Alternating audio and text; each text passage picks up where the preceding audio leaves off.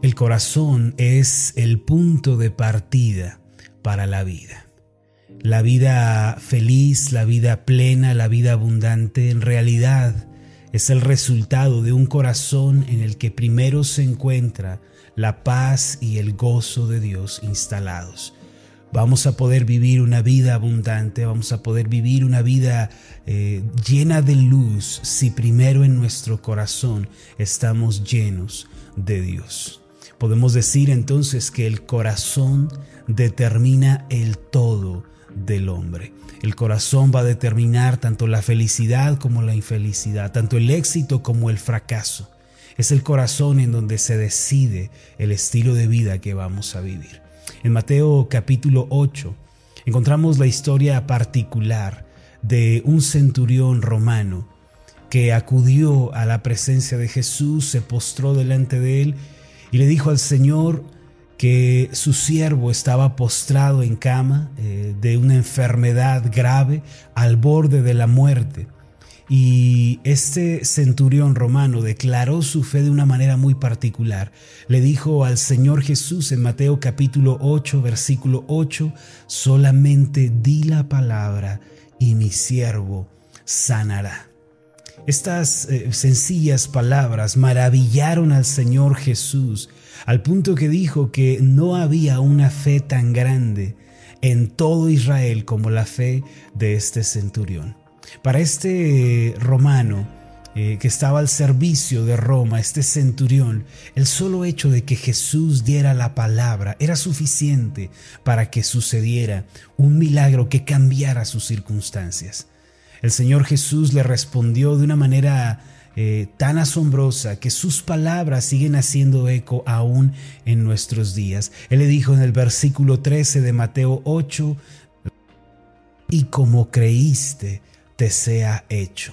Esta frase eh, es repetida por el Señor Jesús en los Evangelios una y otra vez eh, de diferentes maneras, conforme a tu fe te sea hecho conforme a tu fe se haga, tu fe te ha sanado, como creíste te sea hecho. Ahora, estas palabras, mis amados, dichas a ese centurión, tienen un impacto también en nuestros días. ¿Qué significan estas palabras?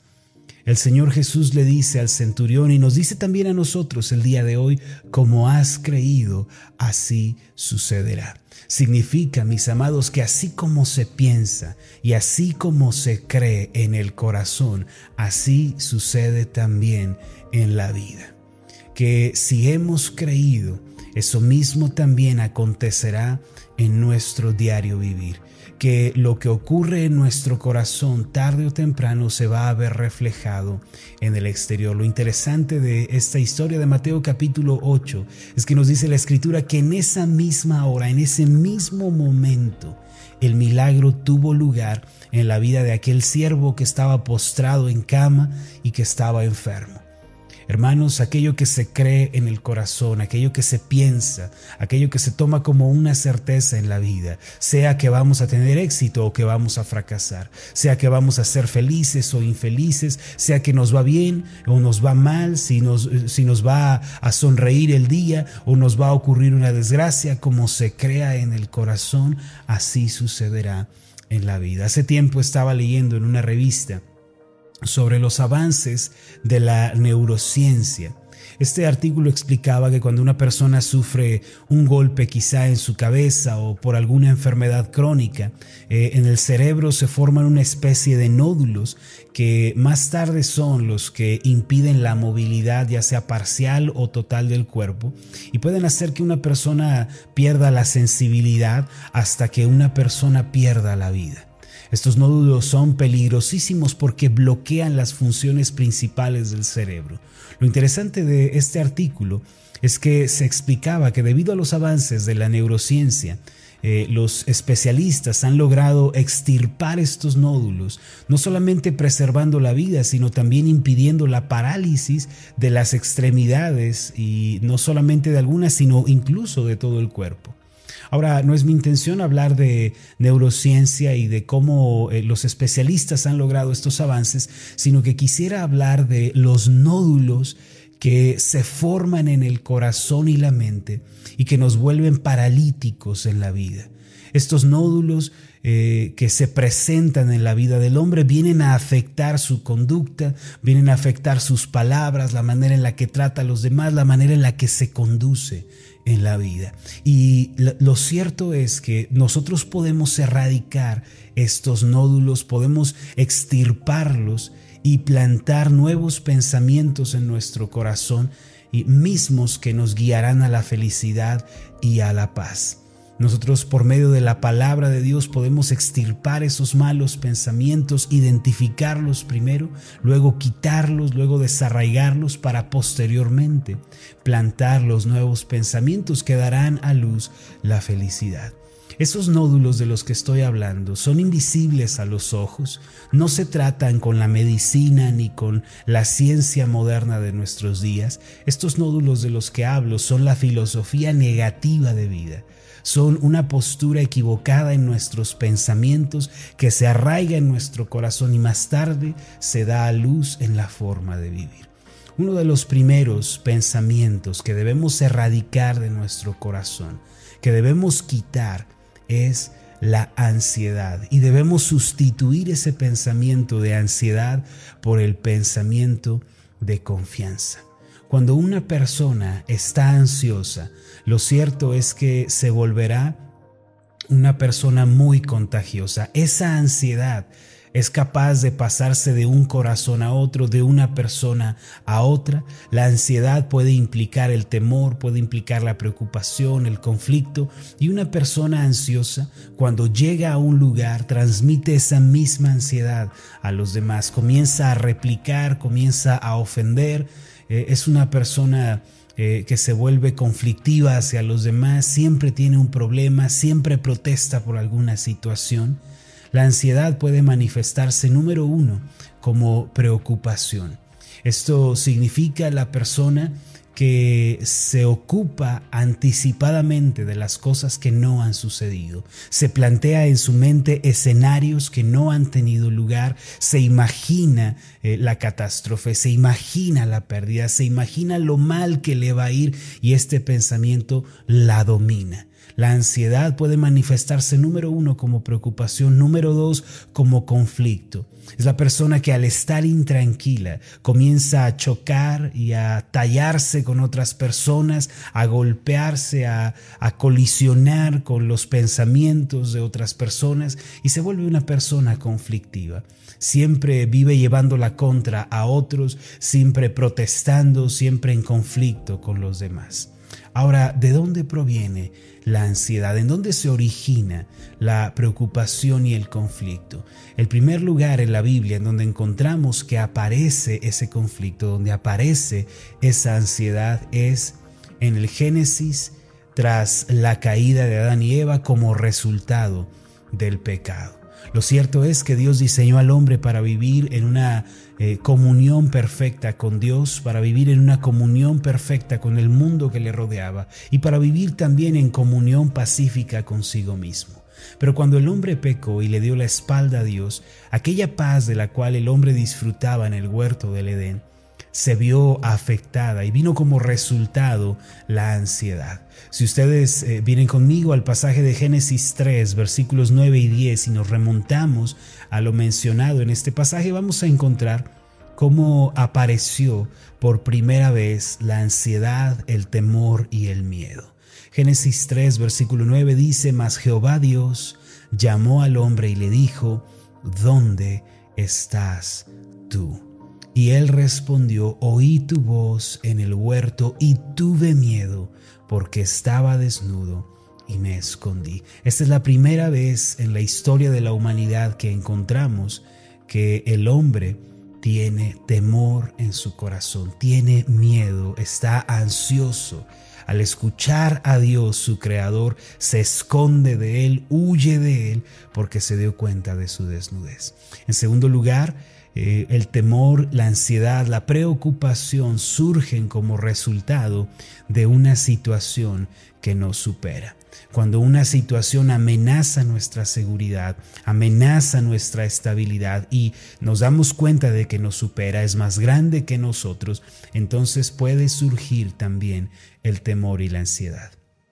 Cierto día el Señor Jesús le dijo a los discípulos que cruzaran eh, el mar de Galilea y juntos entraron en la barca y otras barcas iban acompañando al Señor Jesús.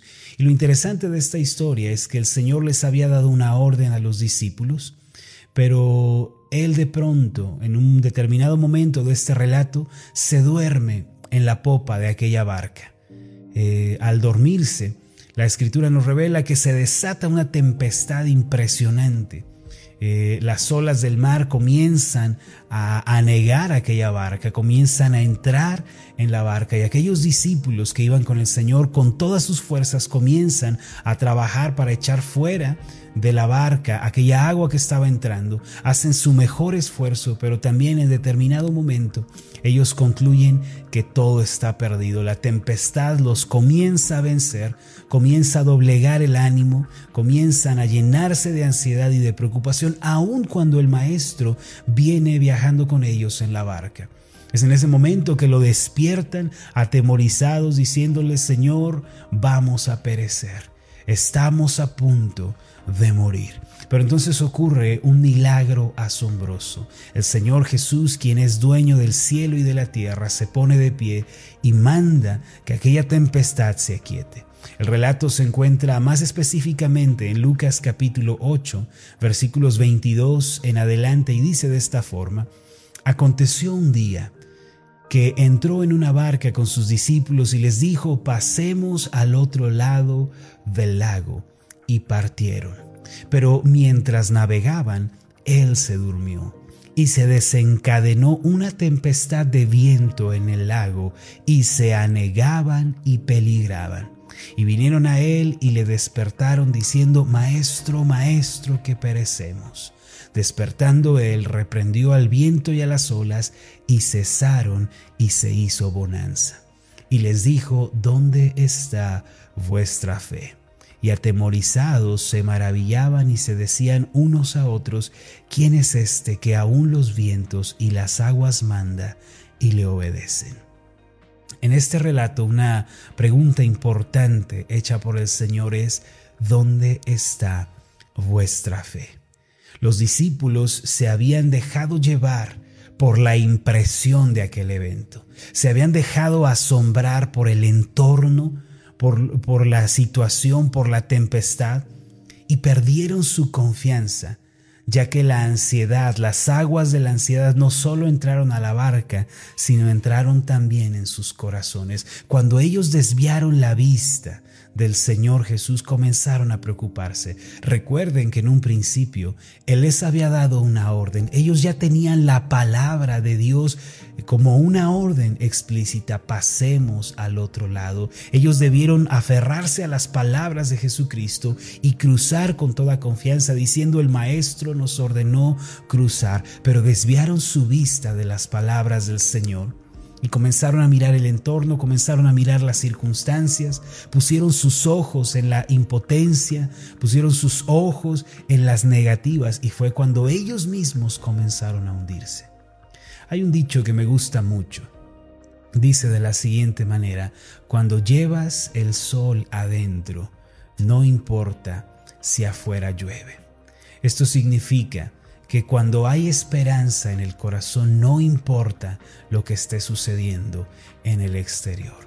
Mis amados, nosotros los hijos de Dios tenemos el sol de esperanza que es Jesucristo brillando en nuestros corazones para poder cambiar la ansiedad destructiva esa preocupación, ese conflicto. Para poder cambiar eso por confianza y esperanza en Dios hay que mantener una mente centrada hacia Jesucristo. No hay que dejarnos llevar por lo que estamos viendo en el exterior. No hay que embriagarnos de la circunstancia y concluir que todo está perdido. Más bien hay que mantener nuestra mente perseverando en Dios. ¿No es esto lo que nos dice Isaías 26, versículo 3? Acompáñeme este pasaje. Dice de esta forma, tú guardarás en completa paz a aquel cuyo pensamiento en ti persevera, porque en ti ha confiado. Hay que sustituir la ansiedad por la confianza. Jesucristo, quien es dueño de cielo y tierra, quien está en nuestros corazones y con su sangre nos ha comprado, ha perdonado nuestros pecados, Él está con nosotros. Hay que acordarnos que Él nos ha dado la palabra, que Él nos ha llamado a tener comunión con el Padre, que Él nos ha salvado de nuestros pecados. Hay que mantener una mente que persevera en Dios. El pensamiento, la mente, el corazón debe insistir en Dios con la finalidad de no hundirse en las tempestades de la vida. Mis amados, Así como hay nódulos en el cerebro que paralizan el cuerpo, así hay nódulos en la mente y en el corazón que nos hacen paralíticos de la vida. Pero podemos extirpar esos malos pensamientos por medio de la oración, de la palabra de Dios y de la ayuda del Espíritu Santo y podemos sembrar los nuevos pensamientos de la palabra en nosotros. El primer pensamiento que debe erradicarse es el pensamiento de la ansiedad, la preocupación y el temor. Y debemos sustituirlo con el pensamiento de que Jesucristo está con nosotros. Él es nuestro compañero de vida y junto a Él podemos hacerle frente a cualquier situación que se nos presente. Si Jesucristo está con nosotros, podemos darle respuesta a cada situación de la vida. Permítame hacer una oración por usted. Amado Dios y Padre Celestial, gracias te damos porque a través de tu Hijo Jesucristo tú nos das la victoria en la vida. Jesucristo calma tempestades. Aún el día de hoy, Él manda que las aguas de la aflicción, la tempestad del problema, los vientos de confusión se calmen. Ayúdanos, Padre, a confiar en Jesucristo, ya que Él está con nosotros, a depositar toda nuestra confianza en Él y saber que Él nos está acompañando en la vida. Gracias te damos, Padre, en el nombre de Jesús. Amén y amén.